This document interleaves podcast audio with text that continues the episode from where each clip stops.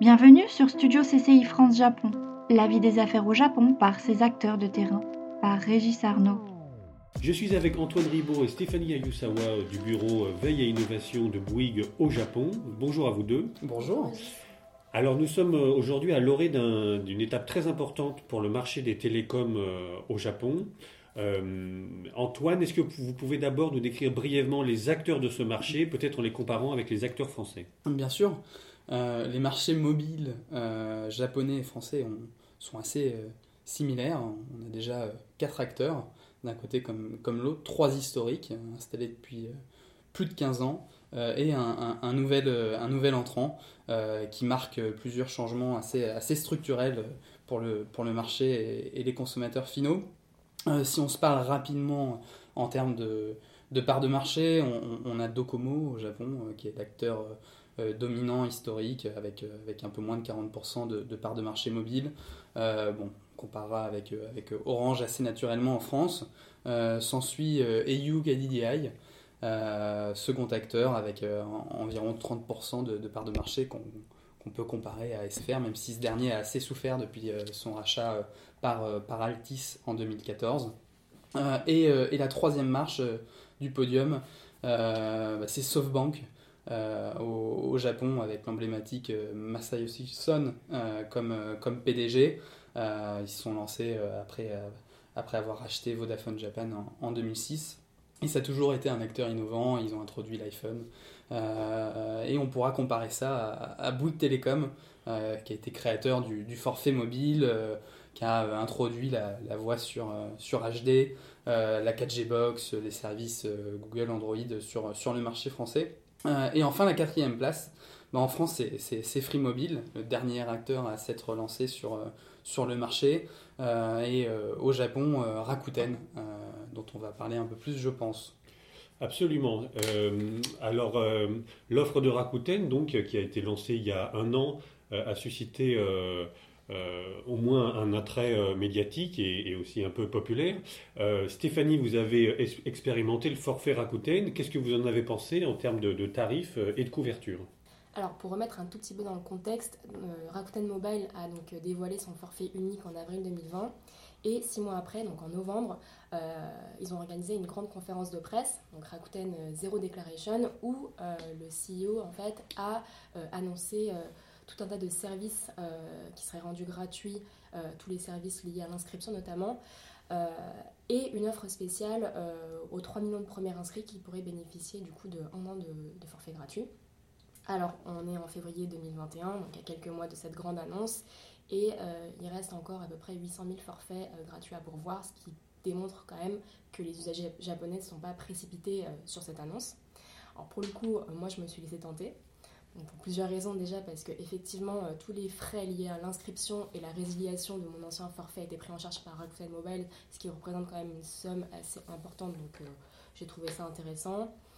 Euh, j'avais également déjà un, identifiant chez Rakuten parce que je suis cliente sur leur plateforme e-commerce et du coup j'avais déjà les détails de mon adresse, de ma carte de crédit. J'avais simplement à renseigner ben, une photo de, de, mon, ma carte d'identité, enfin de mon permis de conduire. Et Petit bonus aussi, euh, euh, j'ai pu euh, toucher en fait du coup 8000 points de leur programme de fidélité par points Rakuten Point que je peux dépenser chez leur magasin partenaire. Alors en termes de, couverture, en termes de réseau, je dirais que ça reste relativement instable, même si je, l'utilise surtout à Tokyo. Mais comme, je l'accepte parce que je paye rien en contrepartie. Alors justement, Stéphanie, on peut peut-être revenir euh, sur le marché, euh, euh, comment dirais-je, classique, côté usager. on a l'image, mais qui est réelle, de communication vraiment chère au Japon, surtout en comparaison mhm. de la France. Alors peut-être ce, ce coût s'explique aussi par un service meilleur, une couverture meilleure. Est-ce que les usagers japonais payent plus cher euh, et pourquoi ils payent plus cher? Et en quoi la sensibilité des japonaises au prix, au service, au réseau diffère-t-elle peut-être un peu de celle des Français? On sait que les Japonais, parfois, pour eux, le prix n'est pas forcément l'argument qui emporte leur euh, décision. Hmm. Alors, euh, je dirais que le forfait japonais coûte deux à trois fois plus cher que, en comparaison des forfaits français. Et c'est d'ailleurs enfin les, opérateurs du coup sont régulièrement pointés du doigt parce qu'ils proposent encore aujourd'hui toute une gamme de forfaits, plein d'options qui sont difficiles à comprendre et mm. par conséquent les usagers se retrouvent avec une facture très élevée à la fin du mois. Donc on a essayé de, de, simuler en fait les dépenses annuelles télécom d'une famille de 4 personnes et on est arrivé à du 4000 euros par mois à peu près, euh, pardon, à par an à peu près, ce qui est vraiment très conséquent. alors est-ce que les Japonais, enfin qu'est-ce qu'ils en pensent? Pour l'instant c'est surtout qu'ils n'ont pas le choix, mais ils ont moins la garantie d'avoir euh, bah, une excellente euh, qualité de service euh, tant au niveau expérience client et sur la partie réseau.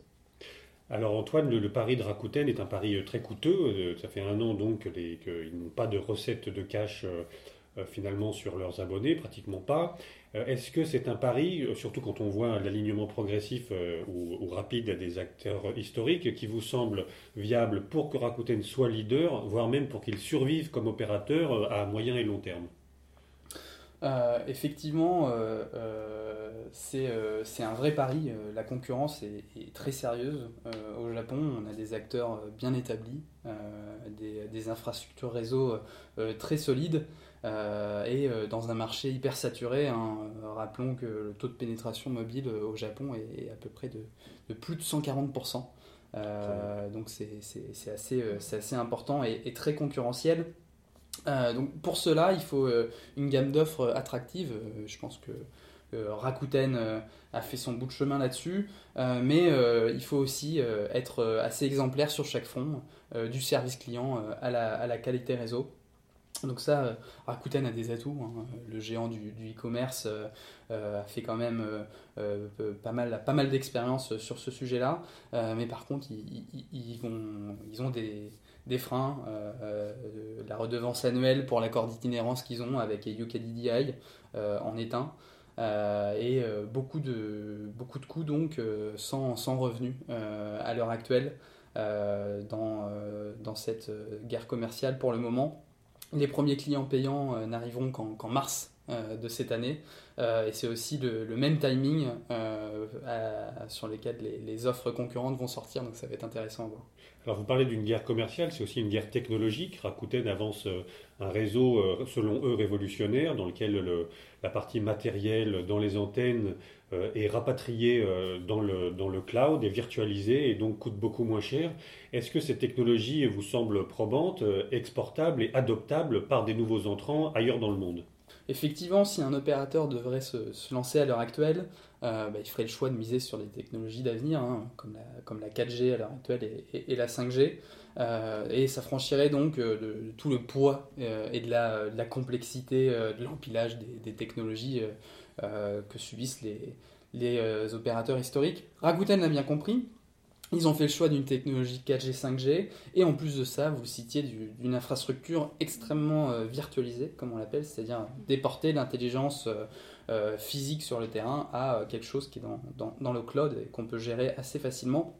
Donc ça génère certaines économies de, coûts, euh, mais néanmoins, il, faut un, actif important, des mini data centers, comme l'appelle Rakuten, et, et, ça, un nombre important, Rakuten, pour prendre leurs chiffres, ont annoncé entre, entre 3 et 4 000 mini data centers.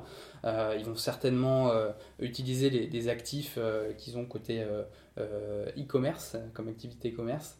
Euh, mais euh, néanmoins, il va falloir aussi mettre des antennes pour que les clients puissent bah, capter le, réseau. Il faut quand même poser des antennes.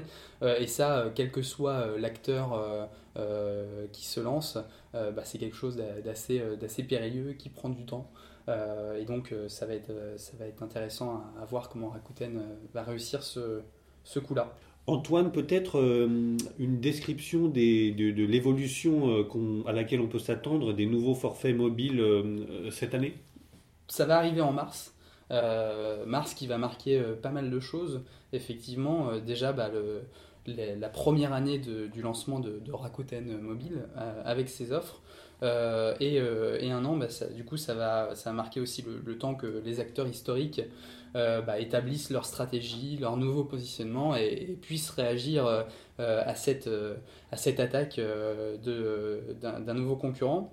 Et donc en mars, on va voir l'arrivée de nouvelles offres des opérateurs historiques tout d'abord Docomo, qui va lancer son offre Ahamo, disponible uniquement en ligne avec un forfait unique, plutôt généreux et un prix attractif, très calqué sur, l'offre de, Rakuten pour une population jeune et digitale.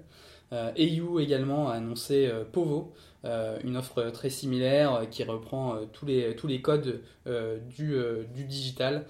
et enfin, SoftBank qui mise sur son opérateur virtuel Line, Mobile, qui est également un, réseau social extrêmement puissant ici, au Japon. Et, donc tous les, abonnés euh, de Line pourront souscrire très facilement à, l'offre de Docomo, euh, de, de, pardon, de, SoftBank, euh, SoftBank Online.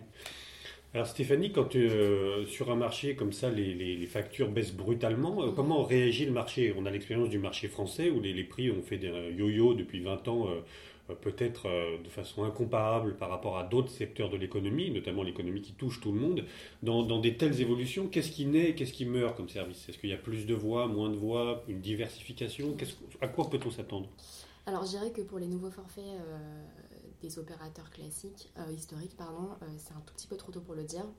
En revanche, il s'est passé quelque chose d'un petit peu similaire il y a quelques années avec l'arrivée des MVNO sur le marché japonais. Donc les MVNO, c'est des acteurs qui n'ont rien à voir avec des opérateurs télécoms, mais qui, qui empruntent euh, le réseau des opérateurs pour pouvoir proposer des... Voilà, VN, c'est Virtual Network, je crois, dans MVNO. Donc, euh, d'accord. Et, euh, et, donc on a, on a pu observer bah, énormément de nouvelles entrants sur ce marché qui ont essayé de se positionner avec des forfaits compétitifs. Et ce qui s'est passé, c'est que finalement bah, les utilisateurs japonais ont préféré rester chez les opérateurs classiques et tous ces nouveaux entrants pardon, ont progressivement disparu. Alors, pour le cas euh, des nouveaux forfaits qui arriveront en mars, encore une fois, c'est trop tôt pour le dire, mais euh, lors de leur annonce en décembre et en janvier euh, dernier, ça fait pas mal de bruit dans la presse tech et sur les réseaux sociaux, et les gens étaient plutôt contents et favorables à ces annonces. pour le cas de Docomo, avec leur forfait Ahamo, et donc ils ont ouvert les préinscriptions et on comptabilise déjà un million de, de préinscriptions, ce qui est assez assez prometteur. Donc euh, on va voir ce que ça va donner sur les prochains mois. Euh, Antoine, côté opérateur, quand euh, le revenu par usager, ce qu'on appelle le fameux ARPU, baisse brutalement, comment, comment sont adaptés les opérateurs en France et comment s'adapte normalement un, un, opérateur historique? L'équation est assez difficile, mais en tout cas, on, on, a quelques, quelques retours d'expérience sur, sur les choses qui marchent. Déjà, premièrement, il faut, il faut réagir. Euh, à ce nouvel entrant euh, et à ce, ce, refonte euh, de marché. et donc ça, je pense que les acteurs historiques l'ont bien compris, ils vont tous lancer leur offre dans, les, mois prochains. Ensuite, on a une possibilité de diversifier les services qu'on propose aux abonnés. et là-dessus, un opérateur qui l'a bien compris au Japon, c'est KDDI, qui depuis quelques années même ne compte plus en, en ARPU, comme vous venez de le dire, mais en ARPA. Euh, donc il compte le, revenu global de, ses abonnés euh, euh, avec toutes ces activités bancaires et autres qui, qui peut leur proposer. et enfin, un troisième levier, ça pourrait être bah, de, baisser ses, coûts de, structure. Euh, et euh, bah, dans les télécoms, ça veut peut-être dire euh, ne pas couvrir certains axes comme des axes routiers qui sont très bien couverts au Japon, mais qu'on a un peu moins en France, ou, ou même faire peut-être le, sacrifice de moins de, de services pour, pour le client, moins de call center, baisser un peu la qualité de, de service. Stéphanie, pour terminer, peut-être le Japon est un des pays de lancement de la 5G dans le monde, avec quelques autres comme la Corée du Sud, la France un peu plus tardivement. Euh, est-ce qu'on voit déjà les, nouveaux services qui, qui s'adaptent à, ces nouvelles euh, gigantesques capacités de communication? Est-ce qu'il y a déjà des choses qui, apparaissent ou est-ce qu'on attend encore pour voir quels seront les, finalement les usages mm. qui naîtront? Alors, le Japon s'est préparé au lancement de la 5G en plusieurs étapes. Donc déjà en septembre 2019, à l'occasion de la Coupe du Monde de rugby, où la 5G était disponible surtout dans les stades ou dans les grandes stations, et un lancement commercial euh, officielle euh, au printemps 2020, donc à quelques mois des JO qui a été reporté. Et du coup, en B2C, on a vu euh, pas mal d'applications autour du sport augmenté, donc le fait de pouvoir par exemple suivre plusieurs matchs en simultané sur, le même écran, sur un même écran, tout en bénéficiant des statistiques en temps réel. et on a vu pas mal de choses aussi autour des, des expériences immersives, donc les opérateurs qui se mettent d'accord avec des groupes de musique pour pouvoir proposer des concerts en réalité virtuelle. Donc pas mal de choses autour de l'entertainment. les opérateurs, par contre, ne facturent pas encore la 5G parce que la couverture n'est pas suffisante. Enfin, D'accord. Euh, mais euh, je suis très curieuse de voir euh, les prochaines évolutions. Très bien, mais on les suivra tous ensemble puisque c'est une réforme qui, cette année, va, va impacter les 127 millions de Japonais qui, qui, qui, utilisent un téléphone portable.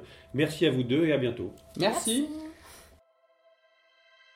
C'était Studio CCI France Japon.